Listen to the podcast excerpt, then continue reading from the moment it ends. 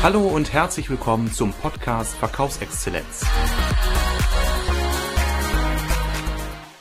Schön, dass du heute wieder dabei bist bei meiner neuen Folge im Podcast, heute zum Thema Beziehungsmanagement. Wir alle wissen ja, wie wichtig es ist, zu Geschäftspartnern Beziehungen aufzubauen, um dann letztendlich auch Umsatz zu generieren. Menschen kaufen bei Freunden, eine alte Verkäuferregel, die ich schon in den 80er Jahren in einem meiner ersten Verkaufsbücher gelesen habe, die ich mir damals zulegte, als ich noch neu im Vertrieb tätig war und im Marketing und noch sehr daran glaubte, dass es ganz, ganz elementar wichtig sei, sich auf Verkaufsgespräche perfekt inhaltlich vorzubereiten.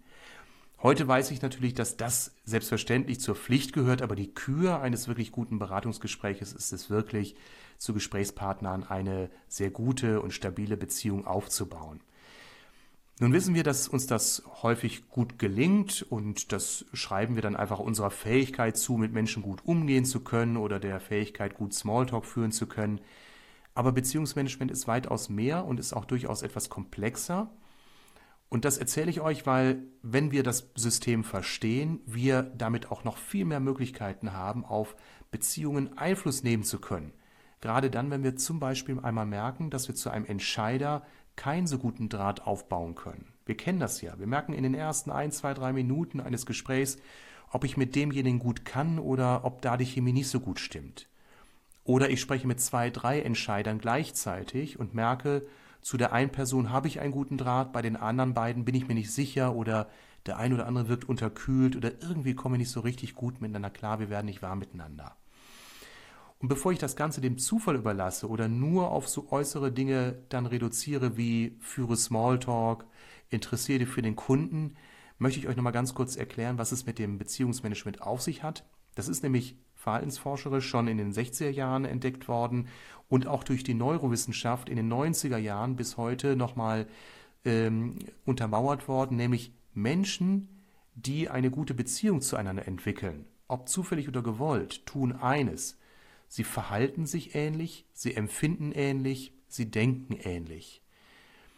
Wenn wir natürlich jetzt auf der Partnersuche sind im Privaten, also abends im Club, in der Diskothek oder auf einer Party, dann haben wir natürlich die Möglichkeit zu selektieren. Wir können sagen, der oder diejenige gefällt uns, derjenige wiederum nicht. Wir können mit jemandem ins Gespräch kommen, ein, zwei Glas Sekt trinken und feststellen, wow, da entwickelt sich was. Ich kann aber auch nach dem zweiten Glas sagen, du, da hinten ist ein alter Kumpel, sei mir nicht böse, den möchte ich mal kurz begrüßen und kann wieder weiterziehen.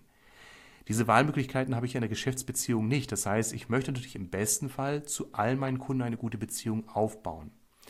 Gelingt mir das wunderbar? Gelingt mir das nicht? Es ist die Frage, ob wir es dann einfach dabei belassen oder ob wir schauen, mit welchen Mechanismen, mit welchen unterstützenden Erkenntnissen kann ich die Beziehung herstellen, reparieren, verbessern, vertiefen.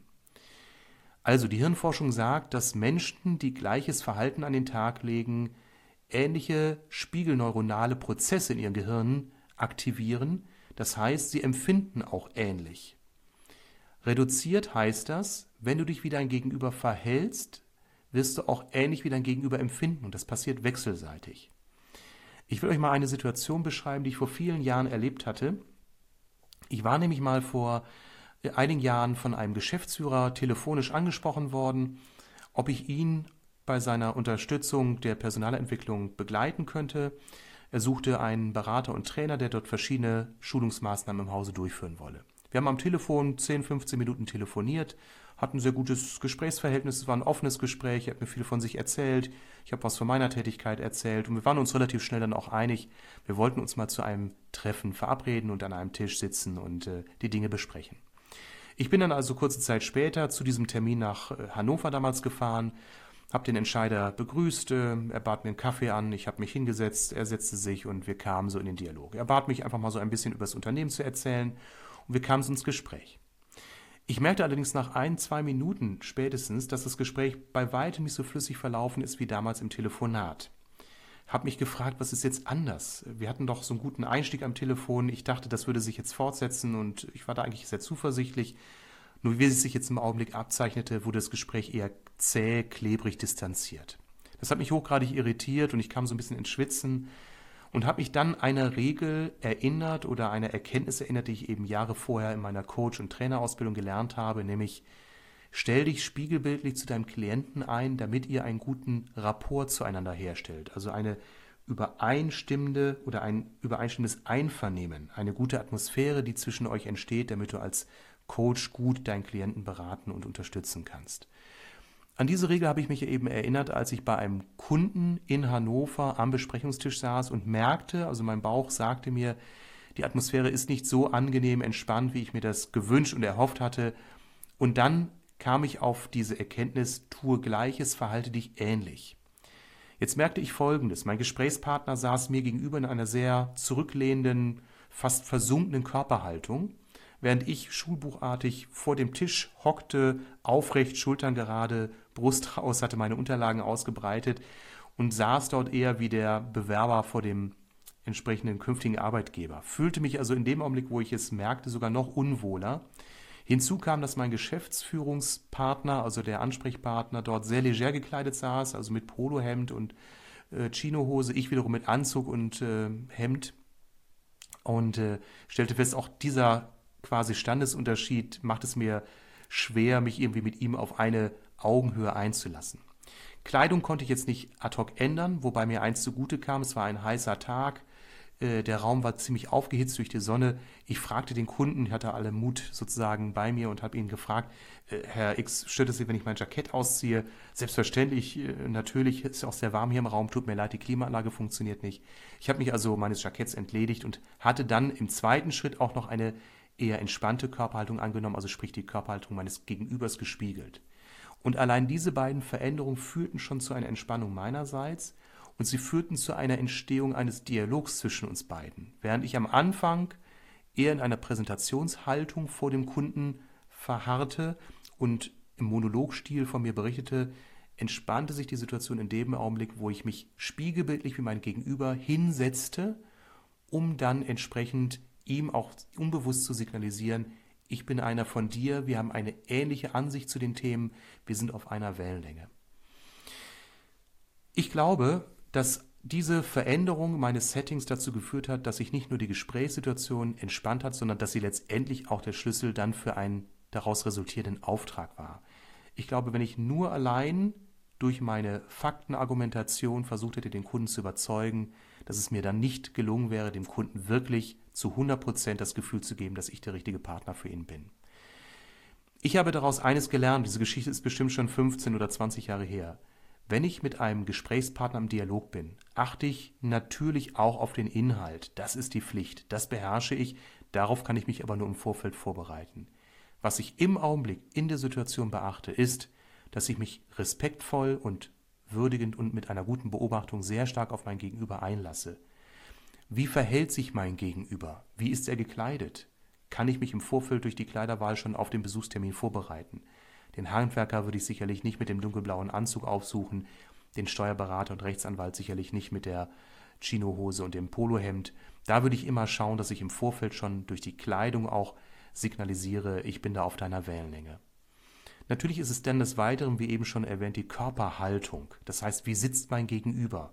Auch wenn es nicht dem Lehrbuch entspricht, aber die Haltung meines Gegenübers ist für ihn wahrscheinlich im Augenblick die angenehmste. Wenn ich mich ähnlich hinsetze, wird er es nicht als unangenehm empfinden.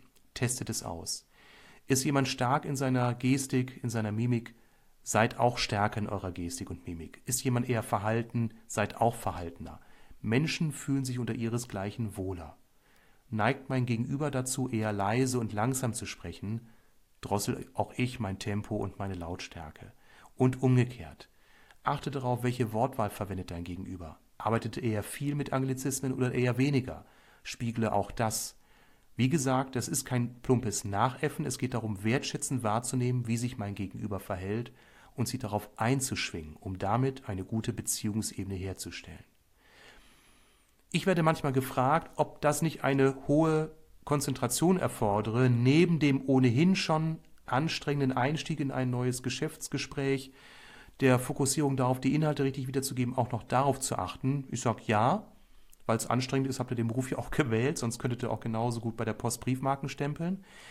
Aber ich empfinde es als nicht anstrengend, wenn man es in der richtigen Reihenfolge macht. Das heißt, du begrüßt deinen Kunden, du führst den Smalltalk, der in der Regel nicht dich inhaltlich überfordert, und kannst genau in dieser Zeit darauf achten, wie verhält sich dein Gegenüber. Sobald es sich auf den Inhalt fokussiert, bist du eh schon in dem Gefühl, dass es A in den richtigen Weg läuft oder B noch nicht in den richtigen Weg läuft. Dann arbeite noch ein wenig am Spiegeln, aber konzentriere dich dann, wenn du das Gefühl hast, ihr habt jetzt so eine Wellenlänge, dann auch voll auf den Inhalt. Dann kannst du das, was ich gerade dir geschildert habe mit dem Spiegeln, auch ein Stück weit wieder vernachlässigen. Vielleicht an der Stelle, wo du das Gefühl hast, euer Verhältnis verschlechtert sich wieder, die Stimmung wird ein wenig schlechter, dann kannst du nochmal nachjustieren, indem du auf Körperhaltung, Wortwahl, Gestik, Mimik achtest, dich wieder dem anderen anzupassen. Achte dabei immer auf eine Ausgewogenheit zwischen dem, was du tust, dem, was du veränderst, dem, was du wahrnimmst. Mach es mit einer Leichtigkeit, übe es vielleicht nicht mit deinen schwersten und kompliziertesten Kunden, aber du wirst feststellen, dass immer dann, wenn Gespräche von Anfang an nicht sehr gut verlaufen oder wenn sie zwischendurch zu kippen drohen und es nicht nur und ausschließlich am Inhalt liegt, dass du damit so einem Instrument wie dem Spiegeln sehr gut ausbalancieren kannst und austarieren kannst.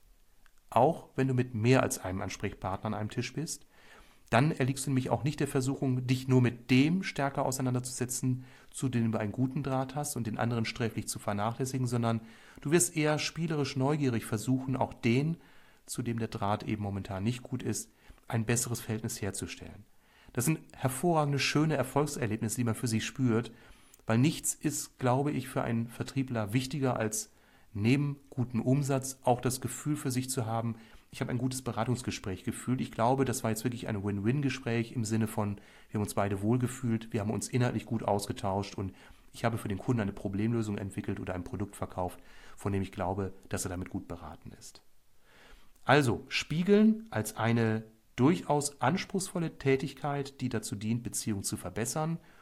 Übe es, probiere es aus. Du kannst es im Privatleben sehr gut machen, kannst du sehr gut als Flirt Gelegenheit auch anwenden, am Wochenende üben, wie auch immer du das magst. Bin mal gespannt, welche Erfahrungen du damit sammelst oder ob du schon Erfahrungen gesammelt hast. Dann teile mir das gerne auf der Facebook-Seite Verkaufsexzellenz mit. Ansonsten viel Spaß damit.